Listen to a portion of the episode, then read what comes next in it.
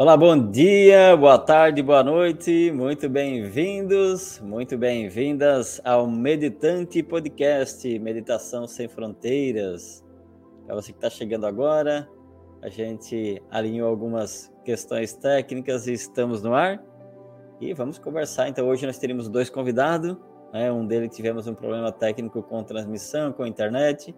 Então, a gente vai seguir o nosso bate-papo aqui com a Deise, que daqui a pouquinho eu vou chamar ela. Mas antes de chamar, né, eu quero aqui fazer um agradecimento especial a todos vocês, né, reconhecendo aqui o trabalho das pessoas que divulgam o Meditantes, divulgam todo esse movimento Meditantes também, que divulgam, que apoiam, né, que aportam também esse movimento de meditação, de levar a meditação sem fronteiras para todos os cantos. E é interessante que a gente estava traçando algumas metas né, de visualização e a gente começou a, a conseguiu muito antes do que a gente imaginava esse número de visualizações para das pessoas, né, visualizando, né, tanto no YouTube quanto no Facebook. Então, meditantes, né, esse podcast ele é transmitido ao vivo todas as segundas-feiras às 9 horas da manhã pelo YouTube e pelo Facebook. E depois, então, ele vai para as plataformas de, de áudio, onde você pode ouvir através do Spotify, Amazon Music, pelo Deezer e outras plataformas de áudio disponíveis né, para a população. Então, gratidão pelo seu apoio, por todo o trabalho que vocês fazem aí também, e dizer que é um prazer de estar tá transmitindo, e estar tá convidando pessoas, e estar tá trazendo pessoas para esse bate-papo toda segunda-feira para falar sobre meditação. No Meditantes Podcast, a gente faz o quê? A gente fala das experiências, né? As pessoas contam as suas experiências com meditação que, que isso mudou na vida de cada pessoa, né? E é importante quando você, quando quem está ouvindo, né, curte, comenta, compartilha. Mais legal que a gente foi estudando o mecanismo também e, e, e é importante essa, esse, esse trabalho, né, para você que está no YouTube, se inscrever no canal do YouTube, se inscrever, ou seja, curtir, fazer o comentário, é, compartilhar com outras pessoas, ativar as notificações, tudo isso ajuda a fazer com que o sistema impulsione ainda mais o conteúdo para as outras pessoas. Então, gratidão a cada um de vocês por esse apoio. Então, sem mais delongas, vamos, vamos chamar ela aqui. É a nossa entrevistada, nosso bate-papo de hoje vai ser com a Daisy Skunderlich. Skunderlich, espero que eu tenha falado certo sobre o nome dela, né? Daisy Skunderlich, que é do Espaço Urucum de Tubarão, né? Nós estamos no estúdio aqui em Criciúma e a Daisy está em Tubarão. Vamos ver se ela está por aqui. Vou chamar aqui a Daisy. Bom dia, Daisy, bem-vinda. Bom dia, Chante. Bem, bom dia, bem-vinda. Muito obrigada por estar aqui, né? Bem-vindo a esse, a esse dia maravilhoso, essa segunda-feira. Segunda-feira, começando a semana, né? Isso, e nada mais maravilhoso que agradecer esse momento de acordar, né? A gente já é. levantou, é. já fez as nossas atividades, é, mostrando que estamos vivos. É, também, também, né? Segunda-feira, é... ainda mais hoje, nós estamos dia 17 de julho, né? A gente passou aí nos é. últimos dias para o pessoal que vai assistir em outros países, tem pessoal que assiste em Portugal também, né? Ah, e, tem, e, e, tem pessoas de outras regiões do Brasil também que nos assistem. A gente está aqui no sul de Santa Catarina, então aqui a gente passou por uns dias de frio, né, Daisy? E aí, ainda está, ainda e está. ainda está, né? E nós temos um grupo de meditação às 6 horas da manhã, todos os dias. E o pessoal é Sim. é guerreiro, gente. Levanta cedo e está ali meditando 6 horas da manhã. É lindo, é bonito, é um trabalho bacana, assim, né? Sim. Então, legal. E aí, Tubarão também é frio, né, Deise? Bastante, bastante frio. E aqui, é, quando eu estou no Espaço do Cum, é mais frio ainda, porque é uma é na área rural da cidade, uhum. né? E é no alto do morro, então tudo fica muito frio. Mais intenso. E aí, aí tem que ter bastante cafezinho, meditação. Aí a meditação ajuda Chazinho, a Chazinho. Exatamente. E isso é legal, né? Da, da, meditação, pelo menos dentro da, da minha experiência, né? Que é, eu tinha uma ideia de que meditação era algo somente, sei lá, era meia, meia voada a ideia. Mas quando a gente vai trazendo para a prática do dia a dia, a gente vai percebendo o quanto que a meditação ajuda, por exemplo, a per... assim, que chá eu tomo agora, sabe? Quando você já está num processo de meditativo, parece que as ervas, a, a natureza se entrega para você e você vai encontrando, né, com muita mais clareza. Inclusive, Sim. eu estava até, até trazendo uma. Tinha feito uma pesquisa sobre algumas frases, né, que, que é, sobre meditação, sobre o que, que, o que, que os grandes mestres falam, né? Dessa relação uhum. meditação e trabalho. E tem uma que eu achei muito legal aqui do Dalai Lama, que ele diz o seguinte: a meditação, olha que legal isso aqui, ó. A meditação traz clareza e equilíbrio à mente, permitindo-nos trabalhar com mais eficiência. A meditação nos traz clareza à mente, nos permitindo trabalhar com mais eficiência, foi o que disse Dalai Lama, uma das frases uhum. aqui. Uhum. Então, legal. Então, Deise, a gente vai falar hoje sobre meditação e trabalho. Será que tem relação essa, esse, esse meditação, trabalho, no que, no que isso vai, no que isso ajuda, né? Ou não ajuda? Será que isso atrapalha? Vamos ver. Deise, mas antes de começar, eu queria que uhum. você falasse um pouquinho quem é a Deise, né? Da onde que, né? Você está em Tubarão, mas quem é a Deise? Até eu falava com ela na, na edição passada, a gente falava sobre o presente da meditação. E as pessoas às vezes querem nos saber, né? Quem, quem é a Deise profissionalmente, né? De onde é que ela veio, onde é que ela nasceu e o que, que ela faz uhum. da vida ou já fez. Né? Então, queria se, se apresentasse é. um pouquinho para nós. É, eu, eu me sinto cidadã do mundo, na realidade, né? Eu nasci no Rio Grande do Sul, em Porto Alegre, mas com 30 dias de nascida eu já fui morar no Rio de Janeiro.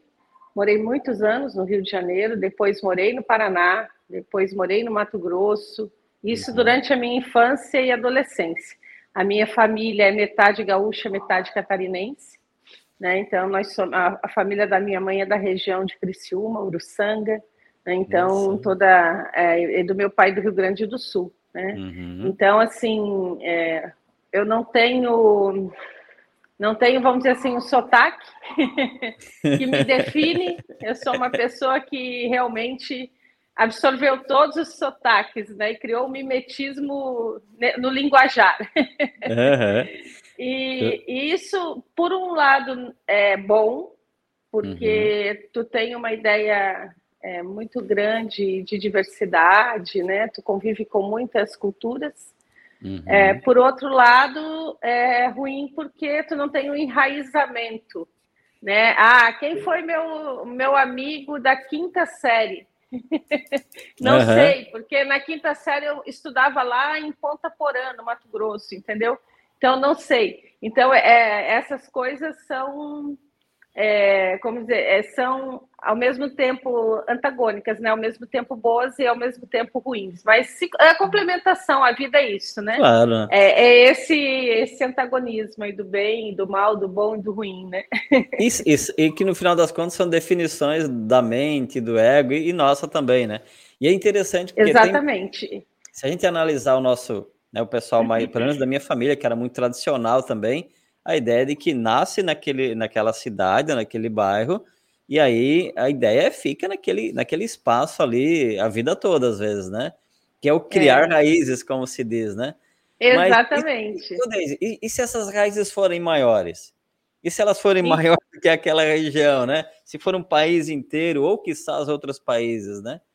Então, Sim. é interessante. É, não são raízes profundas, mas são raízes que se espalham mais, né? Que se espalham mais. eu, tive a oportunidade de praticamente morar, né, quase dois, me dois meses na montanha de Condor Blanco, no sul do Chile. Então, você uhum. ficar dois meses é, é quase que morar, né? Por mais que não tenha Sim. lá tanto recurso, mas é um tempo bem interessante. Você fica dois meses num lugar, você conhece aquela tradição, aquele espaço, né? É, esse viajar de forma consciente é interessante, né? Mas vamos lá, Sim. Daisy. O que, que você e já continu... fez? Então, Sim, e continuando a trajetória, assim, né? É, uhum. Chegando na vida adulta, eu escolhi fazer a faculdade de História. Certo. Aí morava em Criciúma, em Sara, na realidade, e, e vinha uhum. fazer a faculdade aqui em Tubarão. E após me formar em História, comecei a estudar eu gostava muito de pré-história. Uhum. Né? Voltei, assim, voltei minha atenção para essa área da história, né? E comecei a estudar arqueologia. Fiz o mestrado na PUC do Rio Grande do Sul, depois fiz o doutorado também na PUC. É, e, e com, esse, com essa profissão de arqueóloga, novamente, eu voei, fui pelo mundo, né? Uhum. É, porque arqueólogo também escava um sítio aqui, outro acolá, então Eu fiz muitas escavações em todo o estado de Santa Catarina, do litoral até o extremo oeste, Planalto, uhum. Rio Grande do Sul, Paraná, é, Espírito Santo, Rio de Janeiro, São Paulo. Aí eu percorri o Brasil inteiro. Sim. Trabalhando como historiadora. Eu, como arqueóloga. Arqueóloga. Como, Olha que legal. Como arqueóloga. E daí é, era, um, era um momento assim de muito trabalho da arqueologia, na arqueologia brasileira. Nós tínhamos trabalhos pelo Brasil todo.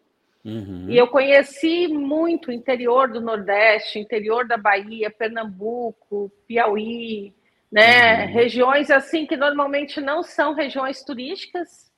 É, você já ouviu falar, por exemplo, na cidade de Itaguaçu da Bahia? Não faço ideia onde fica. Não faz ideia, né?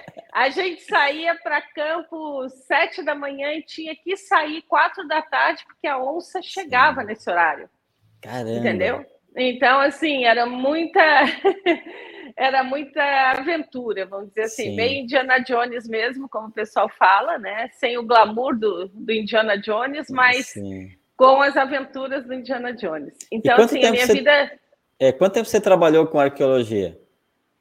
Eu fiquei na arqueologia, é, comecei a trabalhar na universidade em 97.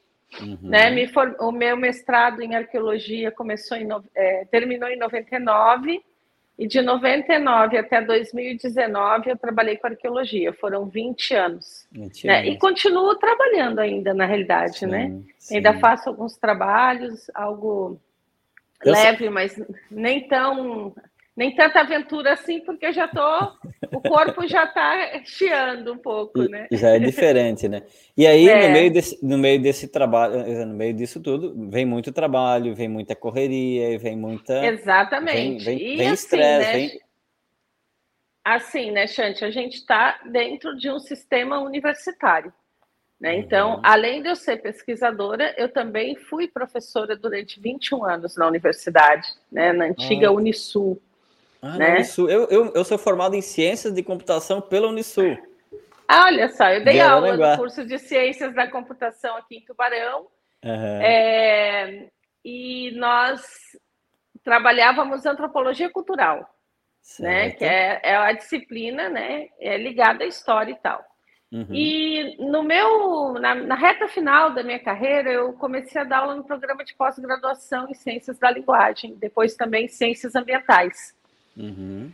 E sempre trabalhando com estudos culturais, sempre trabalhando com o entendimento da diversidade das culturas, né? Uhum.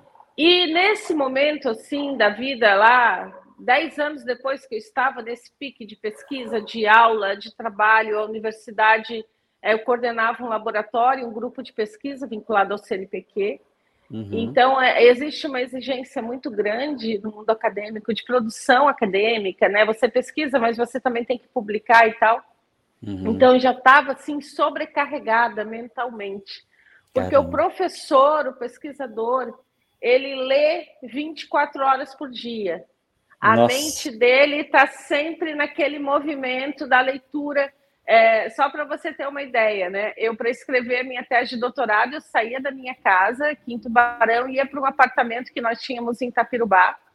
Eu ficava uma semana e era assim: eu lia, lia, eu precisava dormir um pouco, relaxar, descansar, uhum. acordava, voltava a ler para escrever. Então a mente precisa desse momento de de apaziguamento hum. para você produzir. E eu, o que, que eu fazia? Eu dormia, eu forçava a dormir, né? Então eu Chegava fechava os, os olhos. Chegava a usar medicamento? Chegava a usar medicamento? Nunca, nunca usei medicamento para Que dormir. bom, porque a, olha, o, que, o que a maioria de professores que eu conheço, muitos professores usam medicamentos pesados para dormir. Eu, eu aqui estou em Criciúma próximo a uma universidade, tenho amigos professores e amigos professores Sim. que tomam medicamento para poder dormir, porque a mente é hiper mega acelerada, porque tem que Sim, estudar muito. Exatamente. Né? Exatamente. E quem e quem está num programa de pós-graduação, como eu entrei um tempo depois, é uhum. é terrível. Você passa o dia lendo trabalho de aluno, lendo tese, dissertação, você faz assim movimentos constantes de leitura. Uhum. Eu, naturalmente, sou curiosa. Eu gosto muito de ler, eu gosto muito de estudar. Então, o que aumenta, mim... o que aumenta muito mais o aceleramento. A atividade, a mental, atividade mental é contínua. É, a atividade mental é um contínuo, assim. É, e, e não é só a leitura do que está escrito, é a leitura uhum. do mundo também, né? É você observar o mundo, é você observar o que está acontecendo e você fazer essa leitura desse mundo. Isso também gera um cansaço mental, uhum, né? Isso também gera uma, uma contínua atividade mental. E Sim. hoje, né, Chante, a gente está aqui num, num mundo onde a gente tem assim milhares de informações no celular. Você tá, o celular Nossa. hoje é parte do teu corpo, né? É. a pessoa está ali, já recebe uma mensagem do Chante, ó, vai ter vai ter um, uma meditação tal hora, vai ter um bate-papo ali, um podcast tal hora, daqui a pouco outro manda outra mensagem, já manda uma receita, já manda uma oração. É. Então a tua mente fica assim. Aí tu entra né, num movimento frenético mental. Uhum, e isso, uhum. quando eu fiz o doutorado, eu defendi o doutorado em 2005, então a gente não tinha ainda essa atividade mental tão intensa com as mídias digitais como temos hoje, né? Uhum. É, no tempo era Orkut, eu nem tinha Orkut, eu nem tinha tempo para essas coisas. Oi, gente, ó, ó, quem está assistindo, se vocês estão ouvindo falar do Orkut, se você sabe o que é o Orkut, você sabe que você já passou dos 40. é bem isso. E eu nem tinha tempo assim para essa, essa função de Orkut, eu nem sabia Sim. o que era, né? Então, aí eu é, comecei a adoecer. Sim. O meu corpo começou a dar sinais de adoecimento, a minha pressão aumentou muito, é, eu tinha picos de pressão de mais de 20, né? eu estava muito obesa, eu tinha gordura no fígado, eu tinha colesterol alto, sabe? Aquelas Nossa. coisas todas do corpo em desequilíbrio. Por quê? Isso, isso mais ou menos quando, Daisy? Isso a, a partir de 2010, 2012. Praticamente uns 10 anos depois que você começou, que você estava na função já dentro da universidade. Exatamente, exatamente. Uhum. Eu entrei na universidade em 97, então em 2010 eu já estava ali entrando num, num pico de estresse, né? uhum. né? E daí eu fui no médico, o médico passou um remédio para pressão, aquilo já me deu um mal-estar terrível. Que eu falei, gente, como uhum. assim?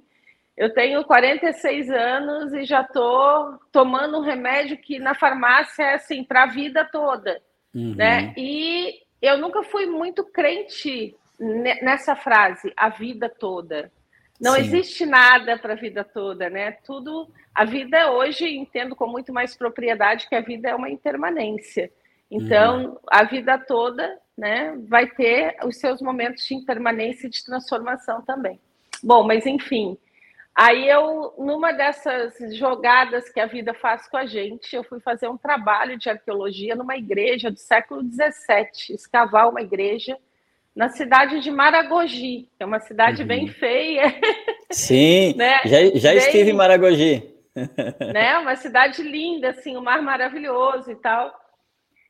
E é, nós fomos numa equipe grande, eu coordenava uma equipe na época de quase 20 pessoas. Uhum. E nós alugamos um hotelzinho na cidade. Só que não tinha mais quarto no hotel para eu ficar. E me colocaram numa pousadinha do lado do hotel. E essa pousada, ela era uma era um ashram. Ela se designava como um ashram. Sim. E, e nesse é pra, ashram... Né, né, Daisy? Antes de você continuar, legal, vamos seguir. Só para o pessoal entender, ashram é como uma comunidade, né? Isso, para o pessoal ashram... entender assim, né? é um lugar, é, era, uma, é era um lugar em que se preconizava uma vida diferente, né, da, uhum. da que a sociedade nos, nos proporciona no dia a dia, né? Isso. Então, o que que, o que que esse ashram nos dava, além da hospedagem? Ele nos dava aula de yoga diária, meditação e uma Olha. alimentação vegetariana e urvédica. E aí que está o interessante, né? é, Shanti, eu já fazia yoga aqui em Tubarão de uma forma muito aleatória, até porque o meu trabalho não permitia que eu ficasse muito tempo, tinha meses Sim. que eu ficava 20 dias fora da cidade, então viajava muito, né? Eu viajava também uhum. para fora do Brasil para escavar. Ô, então, mas eu cê, fazia cê, um yoga. É, você começa yoga, é, eu comecei yoga fazendo como uma atividade física. Não sei como é que foi o teu caso ali, né? É, Também. Quando... É, começa é, como uma atividade eu... física, né? Isso, aqui em Tubarão, antes de eu ir para Maragogi, para mim eu queria emagrecer.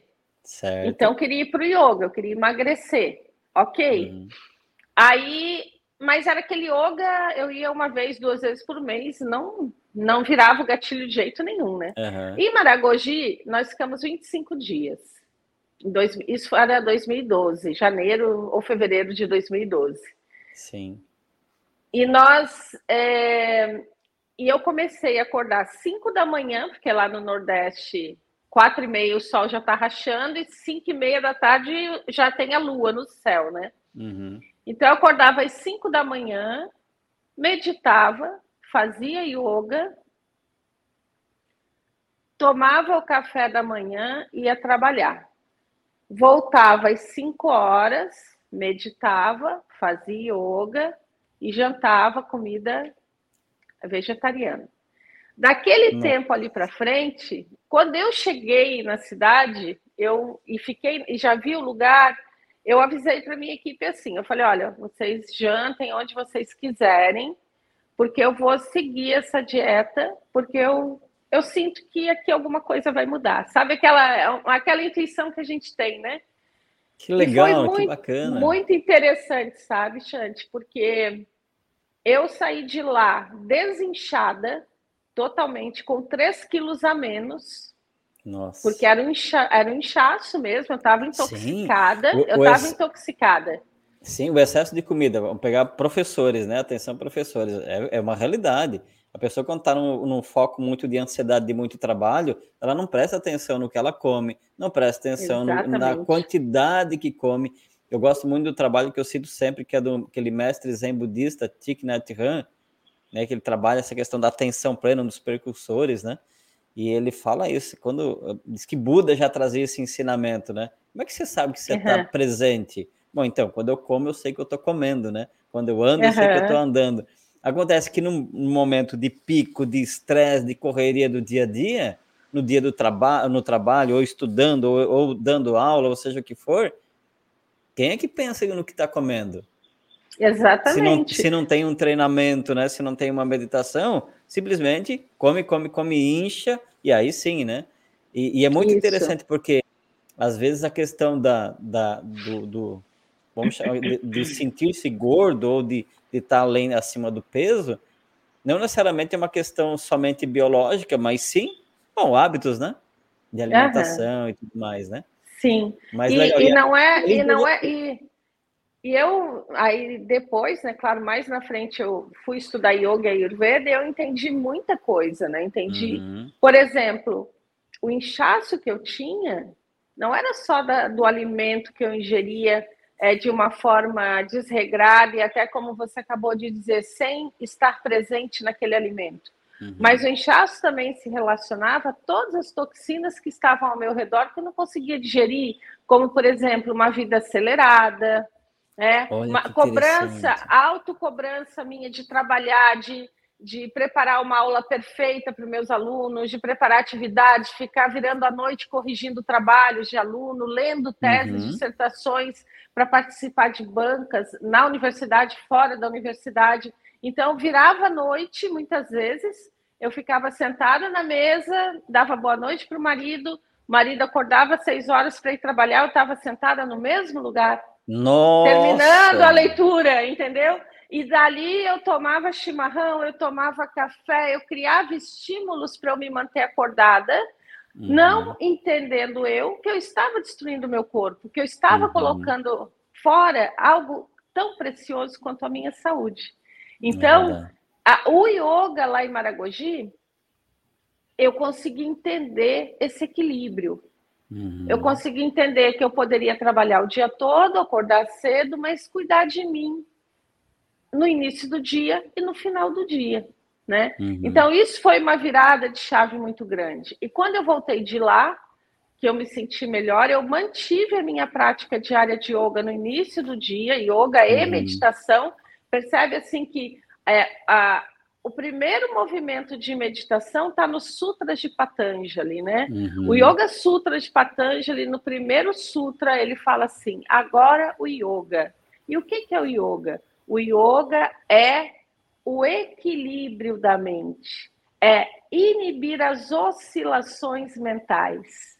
Né? Uhum. Então, meditação é quando você medita, você traz para si esse equilíbrio esse evitar oscilações excessivas. Óbvio, uhum. né, Chante, que eu e tu estamos aqui conversando, a gente já está. O que, é que eu vou falar daqui a pouco? A mente, o Chante já está vendo o que, é que ele vai é, compor comigo, o que, é que ele vai perguntar. A mente está em oscilação. Com a certeza. natureza da mente é essa oscilação, né? A mente uhum. nunca vai ficar parada, estática, a não ser que ela morra.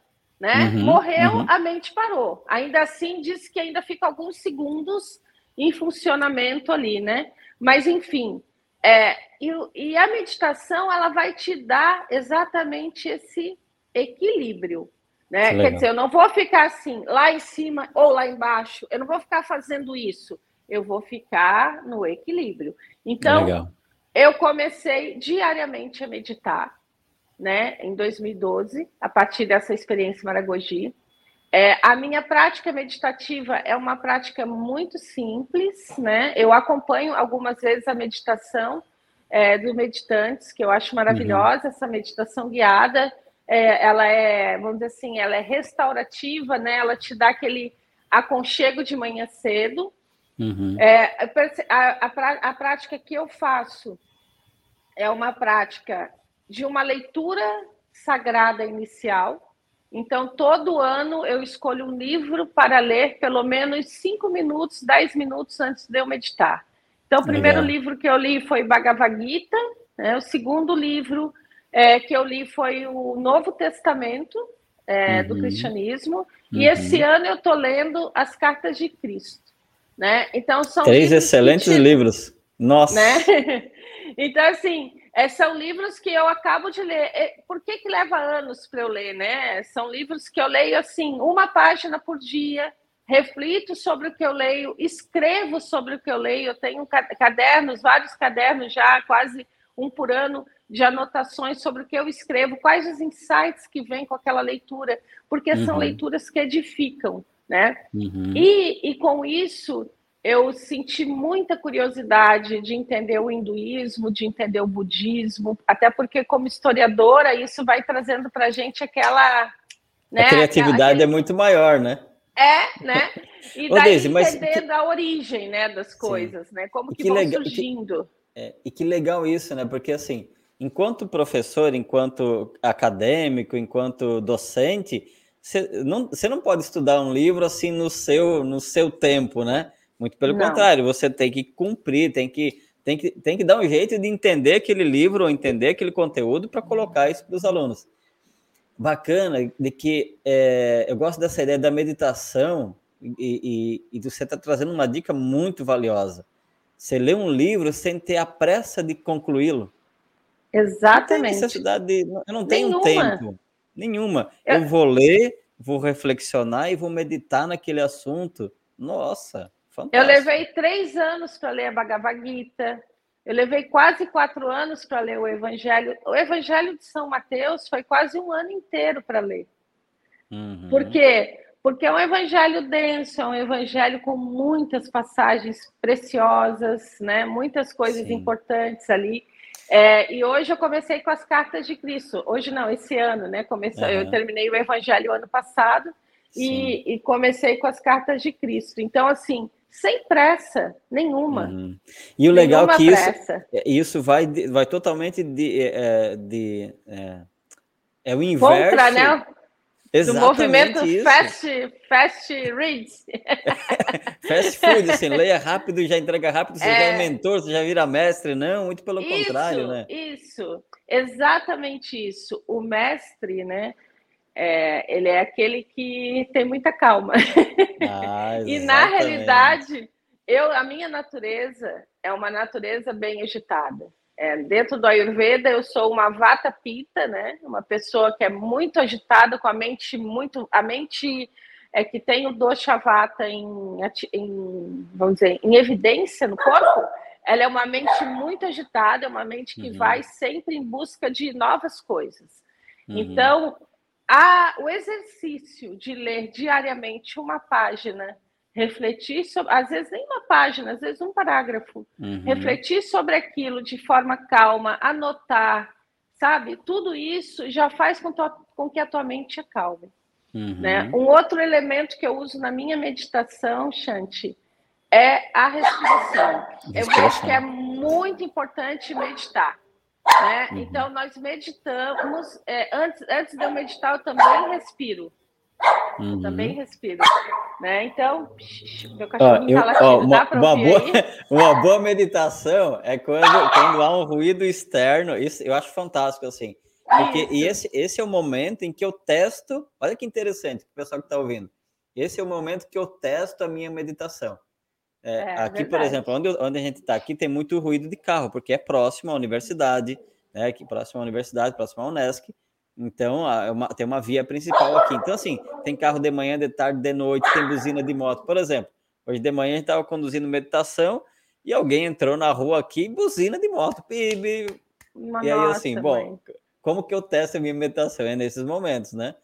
É. Eu, eu, eu, entro naquela onda, né? E isso é interessante, isso. porque né? Eu não tenho lá experiência de professor, né? Você tem aí 20 anos de professora. Dentro da sala de aula não sai tudo do jeito que, que, é, que o professor quer, que Sim, gostaria. De né? jeito né? nenhum. E nesse, e nesse momento é a meditação que apoia a voltar para o centro de novo. Ok, tem um cachorro, um cachorro acuando ali. Como é que a gente pode meditar nisso, né? Como que pode é. dar, entregar essa atenção? Olha que, que eu vou falar agora. Como entregar atenção para aquele sei lá, para o aluno, vamos pegar aqui o cachorro que estava coando agora, mas uma atenção tão consciente de que em algum momento ele vai dizer, ok, beleza, já tá bom, já, já entendi, já recebi a atenção que eu queria. Né? Então é bacana, assim. É, a, a meditação te traz para esse tempo presente, para essa consciência de que você não precisa fazer tudo como uhum. você quer fazer em tão pouco tempo. Uhum. Parece que o mundo tem acelerado de tal maneira é feito com que os profissionais, né, e daí por isso a meditação no mundo do trabalho ela é muito importante.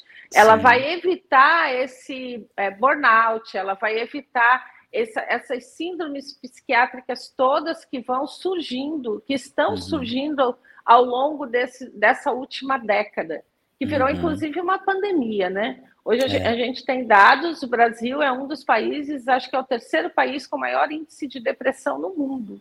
Então, Caramba. assim, essa e a depressão é aquela ansiedade que você não consegue, você fica lá no passado como se você não consegue mais seguir adiante, sabe? Você uhum. vive naquele passado sem a perspectiva do futuro.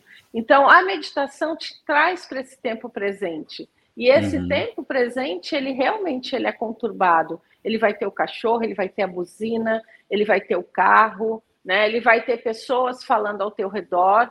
Né? Uhum. E o uhum. desafio do meditante é levar a meditação para o seu dia, para além Legal. do tapetinho, para além da cadeirinha. Isso foi o que eu aprendi né, é, quando eu comecei e eu percebi o quanto que a meditação é, diminuiu essa minha necessidade de dar conta de tudo. Que então, antes eu, eu virava a noite respondendo documentos, lendo teses.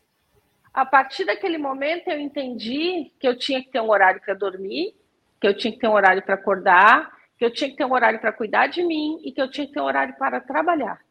E uhum. nesse horário para trabalhar, eu teria que dar conta do que era urgente. E daí eu li a tese se eu tivesse essa semana que defender, eu respondi a um documento do Ministério Público se eu tivesse até a tal data que me deram de prazo, né? E o que não era urgente ia ficando e não ia acumulando, ele ia sendo feito à medida é que as coisas urgentes iam terminando e tu pegava o que não era urgente. Então essa consciência é uma consciência de viver no momento presente. É uma consciência de você realmente entender a importância de se cuidar né? A importância de estar com você, no seu corpo, na sua mente, é, deixando tudo que está fora, como tu falasse agora, Chante, tudo que está fora não vai não vai interferir, entendeu? Não vai, uhum. não vai poder interferir na tua vida, nas tuas ações, nas tuas escolhas. Ah, eu, eu poderia, Chante, ó, vamos acabar aqui porque meu cachorro tá latindo, eu tenho que resolver a vida do meu cachorro. Não, deixa ele latir, ele vai parar de é, latir e tá tudo norma, certo, a é, vida continua. Sabe que o, o, normalmente no dia a dia a gente vê muito isso, né? As pessoas interromperem o, o, o importante, o prioritário, para ir atender uma demanda secundária que ela poderia ser resolvido com um estado de meditação, por exemplo, um estado de presença, né? Ok, né? Eu, eu entrevistei uma monja e ela falou algo muito curioso, assim, muito interessante. Ela falou assim que ela estava falando sobre é, preocupação, né? Os desafios e tudo mais. E ela falou assim: imagine que um, furou um pneu, né? É sobre meditação, sobre problemas, né? Como que resolver problemas com meditação? Ela falou assim: vamos imaginar que um pneu furou. Onde é que está o problema? Normalmente, o que, a gente faz? Cria todo um envolto uma problemática, né? Nossa, o que, que eu vou fazer da minha vida? E agora? Quem está chovendo? O que, que eu faço? Eu não sei o que, vou me atrasar. Cria toda uma história, né? O cachorro estava uhum. coando ali, né? ou o aluno, sei lá. Você cria, cria toda uma história, se cria toda uma história, criando-se um problema. Quando, uhum. na realidade, ela falou assim: o problema é o pneu que está furado, só isso. É, exatamente. é só o pneu. Ué, e se tá resolve, tá né? Sim, quem está furado? O pneu. Então, não existe problema. Ela falou assim: não tem problema. Problema nós criamos. Agora, uhum. o pneu sim tem um problema, ele está furado. eu achei pô, interessante isso, né? Então, ou seja, e aí você começa a fazer o quê? Buscar a solução. Por isso que eu achei interessante aquela frase do Dalai Lama, né? A meditação traz clareza e equilíbrio à mente, permitindo nos, nos permitindo trabalhar com mais eficiência. Né? O que Deus está falando que né, começa a meditar, começa a trazer mais clareza. Começa, peraí, isso aqui é prioritário. Eu tive uma experiência desde uns meses atrás, uma palestra que eu fui fazer num, numa escola num, num, em Sombrio, uma outra cidade aqui, uhum. e eu estava trabalhando um processo muito profundo de presença, né? De, e, e uma das coisas foi isso. Eu vou fazer diferente hoje. Preparei ela, sim, a gente sempre prepara a aula, não é inevitável, né? Então você Sim. prepara, tudo bem. Mas normalmente, como que eu fazia? Eu saía e eu saía repassando aquilo na mente o tempo todo. E esse dia eu disse, ok, então tá pronto, tá preparado, entra em meditação e, e vai e vai em estado de presença, prestando atenção e tudo mais.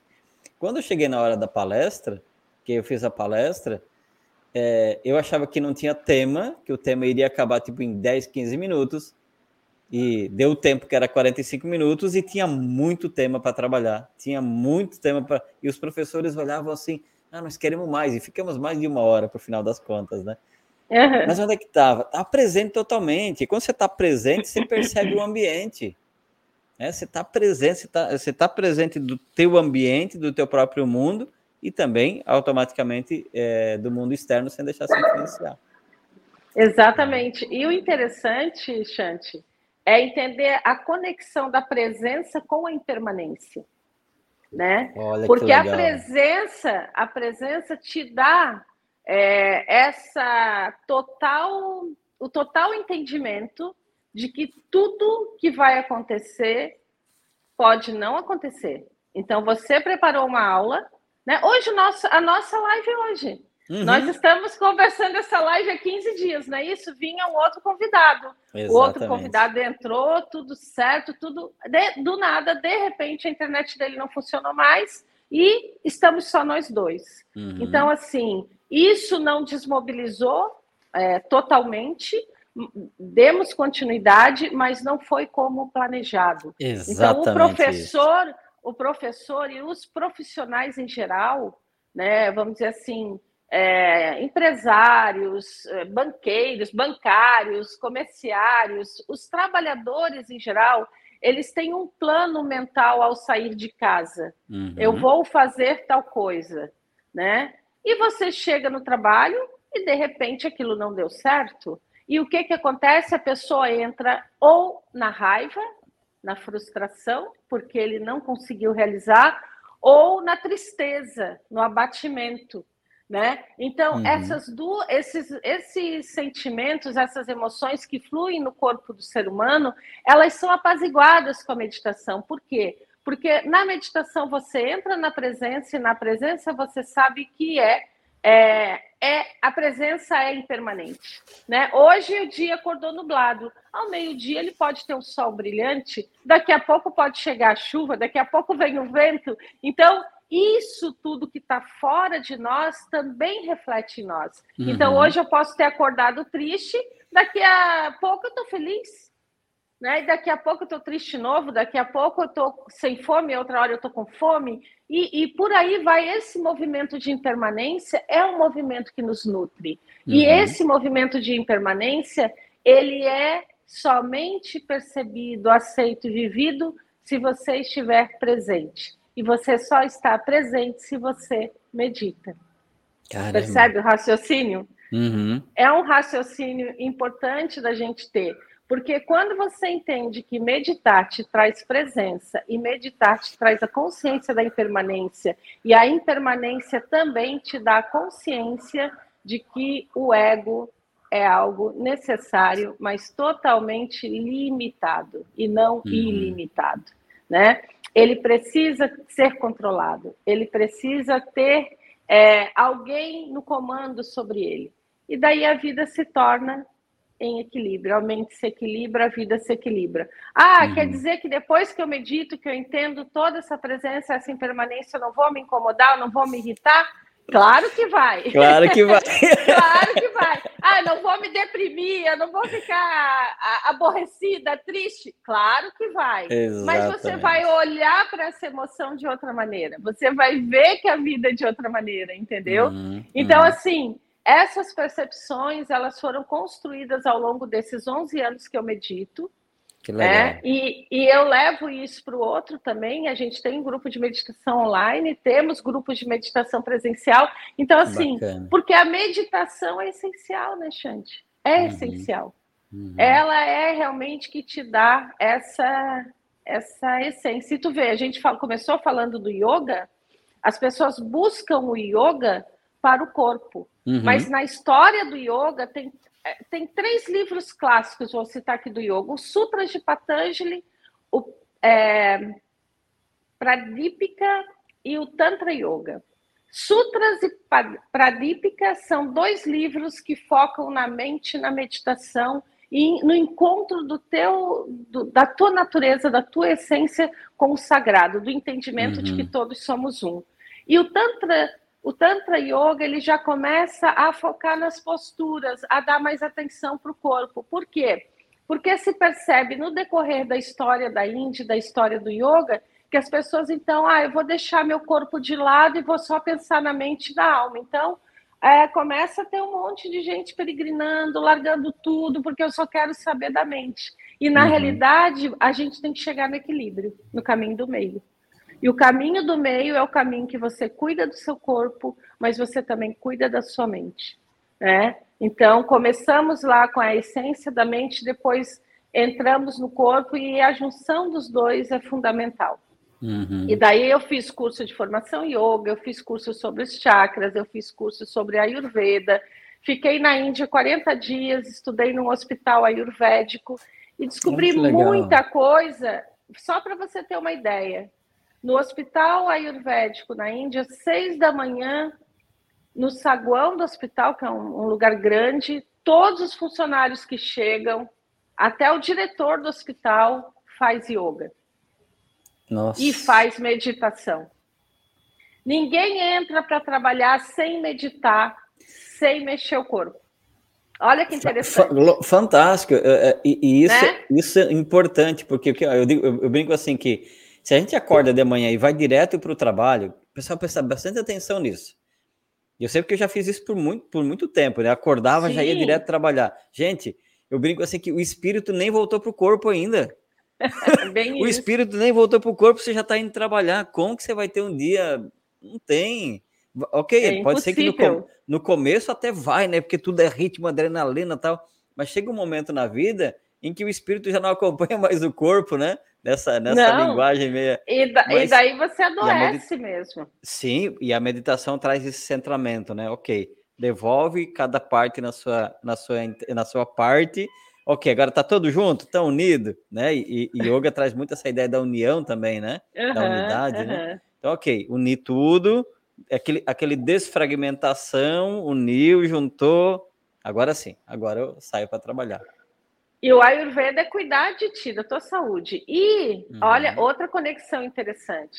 No Ayurveda, para você ter saúde, você tem que ser feliz.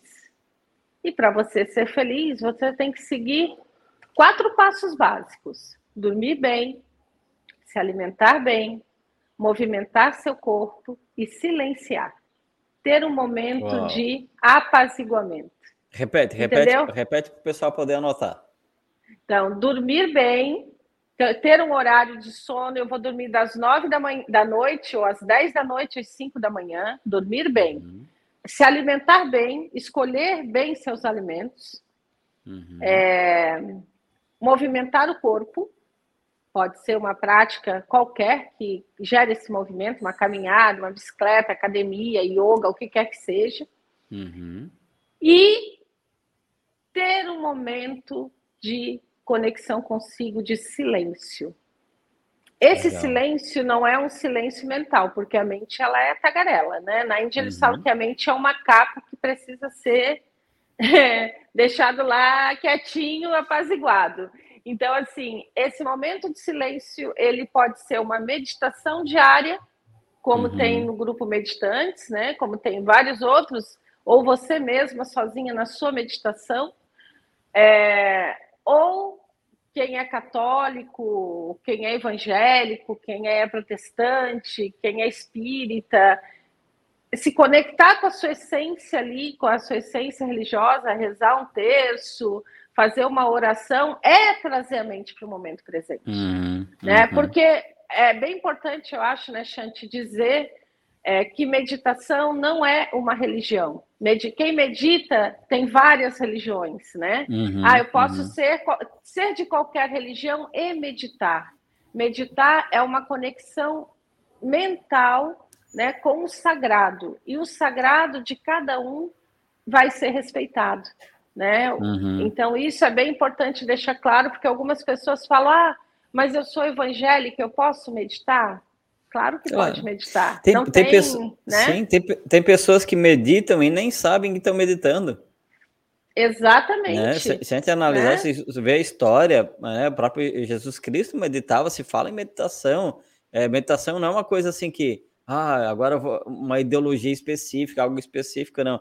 Mas ao mesmo tempo, sim, para cada filosofia vai ter um método de meditação, uma, uma, um passo a passo, um, né? Por exemplo, eu, eu comecei meditação há 12, 12 anos atrás, mais de 12 anos, meditando através da, do movimento chamado Seichonoye, que é ligado ao uhum. budismo, shintoísmo, né? Cristianismo uhum. também. Mas toda a técnica, toda, toda a ritualística é do shintoísmo. E é muito ritualístico, uhum. né? Postura, coluna, posição das mãos, posição de. É tudo muito ritualístico, né? E ok, beleza. Né? E aí depois vem para outra, começa a praticar outras técnicas de meditação. Hoje eu pratico técnicas mais que não exigem tanto a ritualística, digamos assim. Uhum. E aí vai se descobrindo, né? Vai percebendo, vai, vai, vai trazendo muito, vai trazendo é, a, a meditação, ou seja, que mais você se adequa, ou que te favorece, ou que te apoia naquele momento também. É, o que eu digo é que é, isso é interessante que você falou desses ritualismos, né, para meditar. Na realidade, a, primeira forma escrita de meditação está no Sutra de Patanjali, e depois o uhum. Pradipika aprofunda essas formas de meditação, é, estabelecendo, indicando os chakras. E o canal da base da coluna até a testa, que é a Shushuna, que é um canal de energia, onde está lá embaixo uhum. a Kundalini, que é aquela que sobe e te traz toda a energia. Né? Então, a postura reta ainda que ela tenha virado um ritual, ela tem um sentido de fazer com que durante a meditação os teus canais internos estejam desobstruídos para que essa energia circule dentro do teu corpo e te traga mais saúde. Então, isso, na legal. realidade, não é um ritual, isso é um elemento físico, fisiológico necessário. mesmo, uhum. necessário. Então, você Sim. não vai fazer meditação assim, ó porque não vai dar certo. Sim. O corpo, a coluna reta, ela está diretamente relacionada à circulação energética dentro do teu corpo. Por isso que quando você adoece da coluna, eu acho que o Covid foi uma doença que atacou muito, principalmente a lombar. Eu tive Covid já três vezes e as três vezes a minha lombar detonou e várias pessoas também sentiram isso. Uhum. A lombar, que é a tua base, é o teu alicerce, ela precisa realmente estar reta, alinhada. E esse alinhamento é um alinhamento necessário para que essas energias circulem. E uhum. cada chakra que tem no corpo, e a gente tem mais de 70 mil chakras, e esses 7 mil que estão aliados ao longo da coluna, eles são centros de energia que vão, durante a meditação, sendo ativados. Né? Uhum. Né? E você vai sentindo essa ativação, porque você medita há mais de 12 anos, eu medito há 11 anos, e eu sinto assim, ó, o dia que eu acordo cansada por algum motivo, e eu sento e medito, é como se o cansaço fosse embora. Exatamente isso. Né? Por quê? porque, eu, porque você distribui uma energia dentro de ti. Tu distribui. Então, é bem importante, e é interessante essa tua, essa tua observação do ritualismo, né? Uhum. Porque quando você explica a meditação numa perspectiva que é científica realmente, e você tira ela do ritual, ela passa a fazer sentido.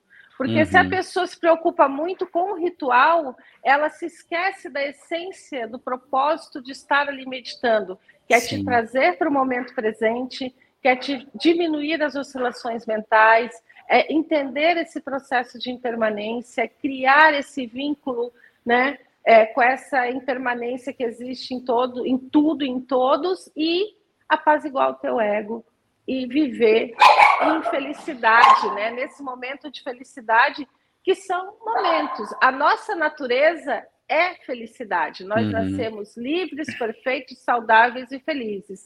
À medida que vamos nos desenvolvendo, crescendo, virando, é, absorvendo né, as camadas culturais uhum. que nos, nos rodeiam, isso vai nos tornando, de alguma maneira, infeliz. Quando eu quero trabalhar demais, quando eu quero dar conta de tudo, eu vou me tornar infeliz, porque Sim. eu não vou. Ah, quando eu quero ser sempre. Eu sou assim, eu nasci assim, eu vou ser sempre assim, eu vou ser infeliz. A síndrome da, da Gabriela? Da Gabriela. Então, assim, eu vou ser infeliz, porque a minha natureza é impermanente e a minha uhum. natureza é ser feliz. Uhum. Então, a meditação nos traz de volta para a nossa natureza de plenitude, Legal. de felicidade e de saúde. Ô, Deise, para a gente já ir para os nossos minutos finais aqui do nosso é, bate-papo, é, tá muito legal. Um monte, né? Nossa, isso é, e é maravilhoso, porque você traz dicas muito valiosas e importantes para o pessoal que trabalha. Todo, todos nós trabalhamos em alguma intensidade, algum volume, né? Para as professoras e tudo mais. Eu queria que você entregasse alguma dica, assim, para quem é, vai ouvir, vai assistir o podcast e, ó, eu quero, quero começar a meditar ou quero sei lá, de repente a pessoa parou a meditação por isso, né? Acho que meditação agora vai resolver todos os problemas e tudo mais. E é um, a gente sabe que é, o processo é, é diferente. Para quem está começando ou parou e quer voltar a meditar, qual é a primeira dica para começar a meditar? Que você a primeira é assim, eu diria, eu daria algumas dicas assim, né? É uma dica importante não entrar na ansiedade de querer ficar uma hora meditando, duas horas meditando. Medite Perfeito. o quanto você puder. Então, hoje eu posso meditar cinco minutos de manhã. Então, você sente em uma postura confortável, sempre com a coluna reta. Isso não é um ritual, isso é uma questão realmente fisiológica para expansão de energia. Excelente. E essa coluna reta vai te dar né, mais qualidade. Você pode botar as mãos em forma de prece, você pode botar as mãos sobre o joelho, fechar os olhos, respirar, inalar e exalar profundamente e durante cinco minutos você medita. Hoje eu posso meditar 10, ótimo. Hoje eu posso meditar 20, ótimo. Eu quero uhum. criar uma rotina de meditação com um ritual. Eu tenho esse ritual.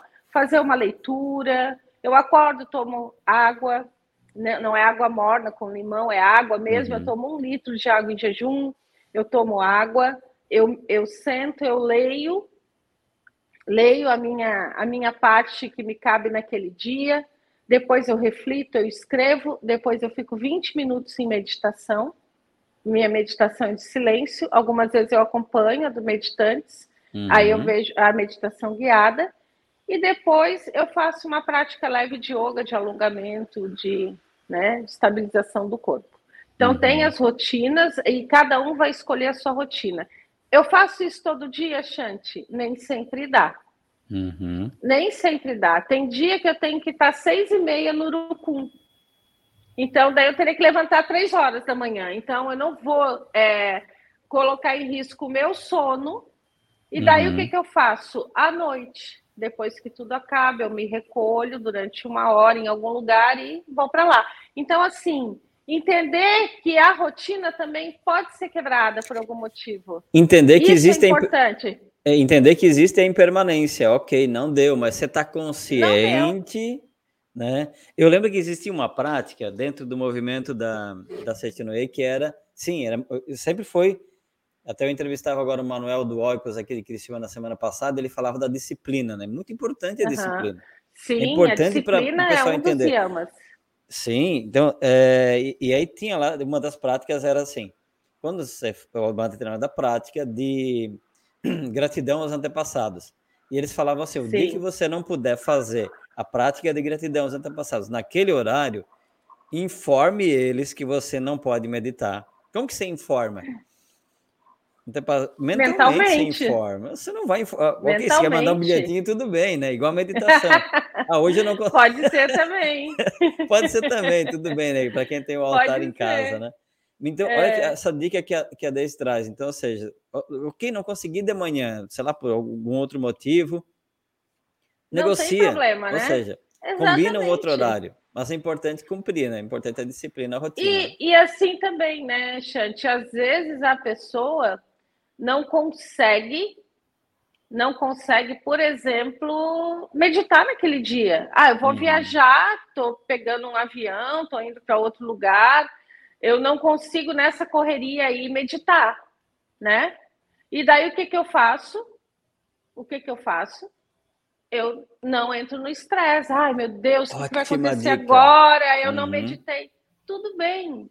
Tu ficou o dia todo correndo, pegou carro, pegou avião, aeroporto, blá blá blá. Chegou de noite lá no último voo, tu sentou na cadeira antes de tu dormir, tu fecha os olhos, tá aquele, aquela muvuca de aeromoça, de gente colocando mala e tu tá ali de olho fechado, observando tudo que está à tua volta, porque esse sentimento é um sentimento uhum. de presença, mas ao mesmo tempo entrando em conexão com a tua mente.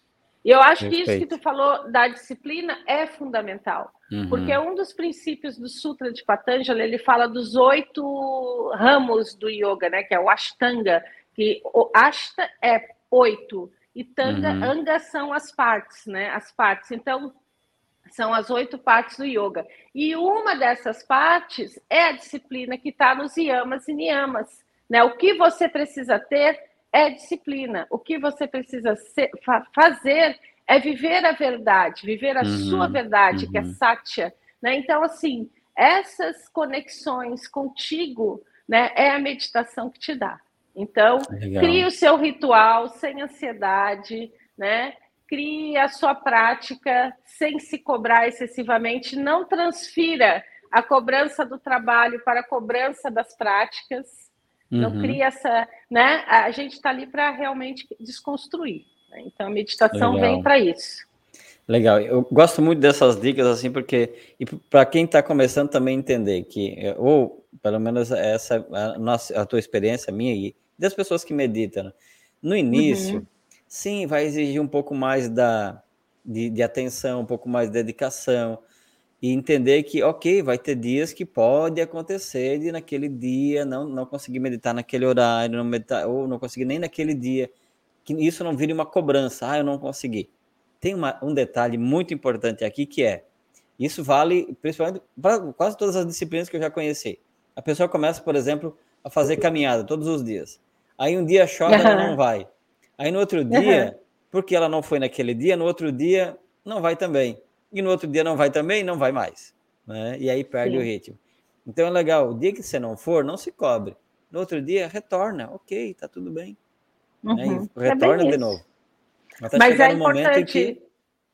ter a disciplina e ter a concentração, né? Que é o Dharana, Dhyana, que é uhum. a meditação propriamente dita, e o Samadhi, que é a você chegar nesse encontro né, com a tua essência, e essa tua essência, ela é uhum. sagrada. Uhum. Ela tá, é uma partícula do sagrado, né? Ela é o todo, tá no todo e o todo está em você.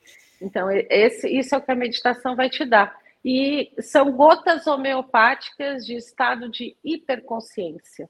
Uhum. Por isso que quando as pessoas falam, ah, eu vou tomar tal coisa, usar tal medicina para entrar numa expansão de consciência. Gente, vamos meditar diariamente que essa expansão chega ela chega de forma lenta e gradual e ela vai se assentando na mente de forma que você realmente consiga lidar com toda a tua natureza de forma amorosa, generosa, né? E sem uhum. cobrança, sem se maltratar. Que maravilha, que legal. Deise, para a gente encerrando assim, tem alguma meditação que você poderia conduzir para a gente, assim, de alguns minutinhos? Um ou dois minutos, uma respiração, só para finalizar o nosso, nosso podcast de hoje?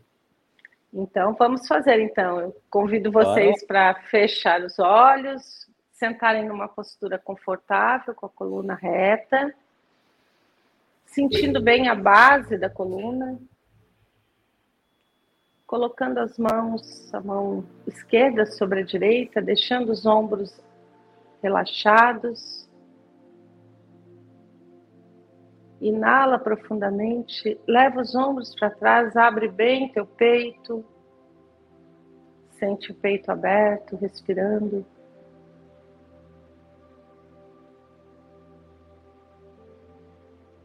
Observa o espaço entre as tuas sobrancelhas.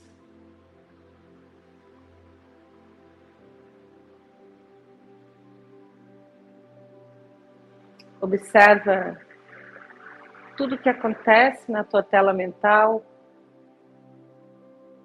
as cores, os movimentos que surgem nesse momento.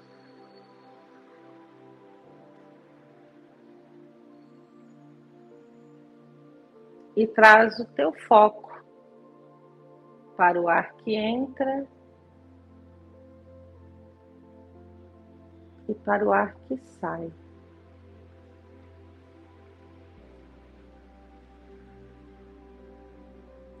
Observa o ar entrando de maneira leve, suave, refrescante.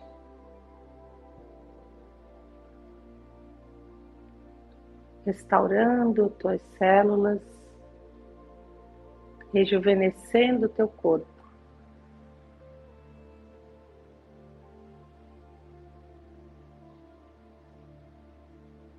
E observa o ar que sai,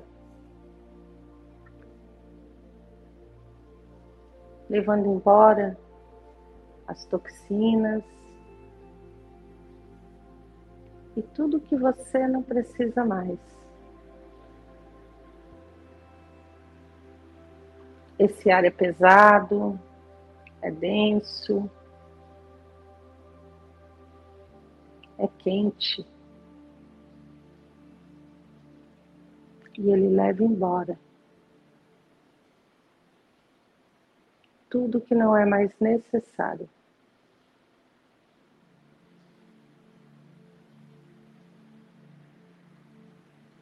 Mantenha o foco no ar entrando e no ar saindo.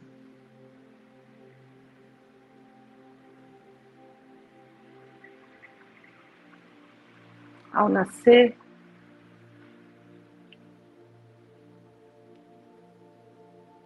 você dá o primeiro respiro. Você inala o ar do mundo que dá vida ao teu corpo.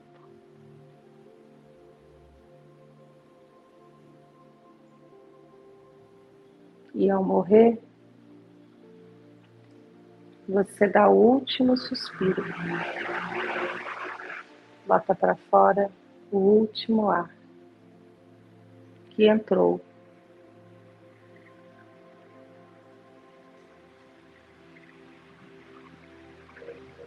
Durante nossa vida, o ar entra e sai no movimento natural, sem esforço.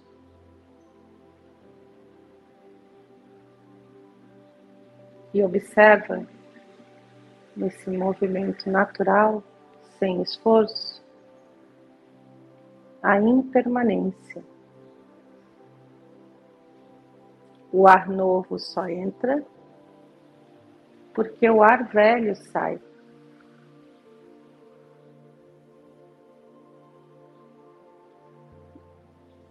E esse movimento constante de impermanência nos abastece diariamente de vida.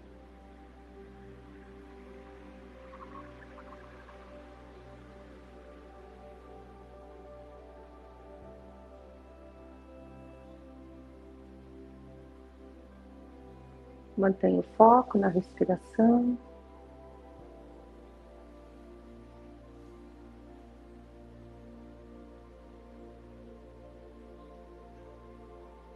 Inala profundamente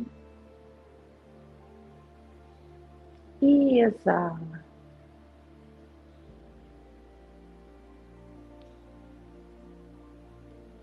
Mais uma vez, inala.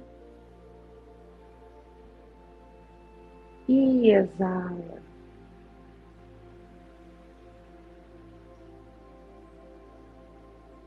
Última vez, inala e exala, trazendo as mãos em forma de prece na frente do teu coração, agradecendo a oportunidade de estarmos juntos nessa egrégora de unidade, de amor e de autoconhecimento. Gratidão, namastê.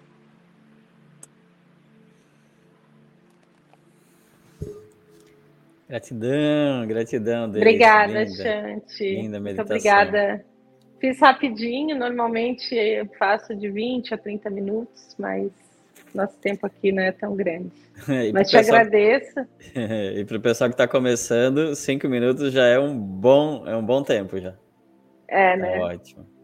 Então, eu te agradeço muito o convite, tá? Espero que a gente possa se ver mais vezes por aqui. Com certeza, gosto. Quero conhecer o espaço de vocês também, quem sabe a gente fazer algumas atividades conjuntas aí também. Então, vamos sim, vamos meditar juntos. Vai Com ser certeza. maravilhoso. Isso, mais uma vez, gratidão. E assim desejo que esse conteúdo, né, essas informações cheguem ao maior número possível de seres que possa também apoiar uh, outros seres também a, a, a, descobrir, né, ou se conhecer, ou se perceber, e principalmente, né, de, de que sim, dá para incluir, né, baseado na experiência da Daisy aqui, de trazer a, meditação para o trabalho, né, e, e isso Exatamente. com certeza trazendo mais qualidade de vida, né, baseada na tua experiência também, na minha experiência, de muitas pessoas que meditam, trabalhar todos nós trabalhamos. E que se a gente incluir isso. esse tempo de prece, de meditação, né, o dia se torna muito mais produtivo, os resultados são mais eficientes, né? E a qualidade de vida, então, muito melhor. Muito melhor. Tá bom, então. Muito Gratidão. obrigada. Ótimo dia, ótima semana. Ótima semana. Namastê. Arro, gratidão. Muito bem, gratidão pela, pela presença da Deise, gratidão pela sua audiência, pela sua presença também nessa manhã de segunda-feira. E agora a gente segue, né, conectados. Relembrar, trazer para vocês esse convite especial de você poder estar meditando com a gente todos os dias. Então, 6 horas da manhã, diariamente, 6 horas da manhã, tem meditação ao vivo, né, com Shantiran, em algumas temporadas com outros facilitadores de meditação. Então, você pode participar, é gratuito pelo Google Meet. Então, você vai entrar nesse, nesse endereço que está aqui em cima www.meditantes.com.br. Lá você vai encontrar um banner, você clica naquele banner e entra diretamente no grupo de meditação, gratuito, ao vivo, todos os dias.